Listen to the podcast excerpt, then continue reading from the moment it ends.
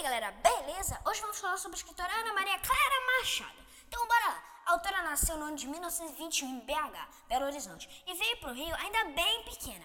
O pai dela era escritor, crítico literário e um agitador cultural, coisa que aproximou ela das artes.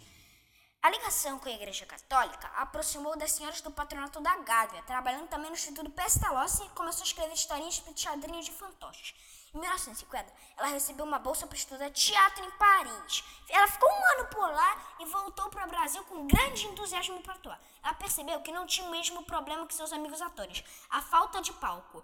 É, o patronato da Gávea continha um palco que ela até fazia um trabalho de recreação com as crianças da região. Em 1951, ela se juntou a seus amigos e fundou o Tablado. Ele é considerada a maior autora de teatro infantil no país.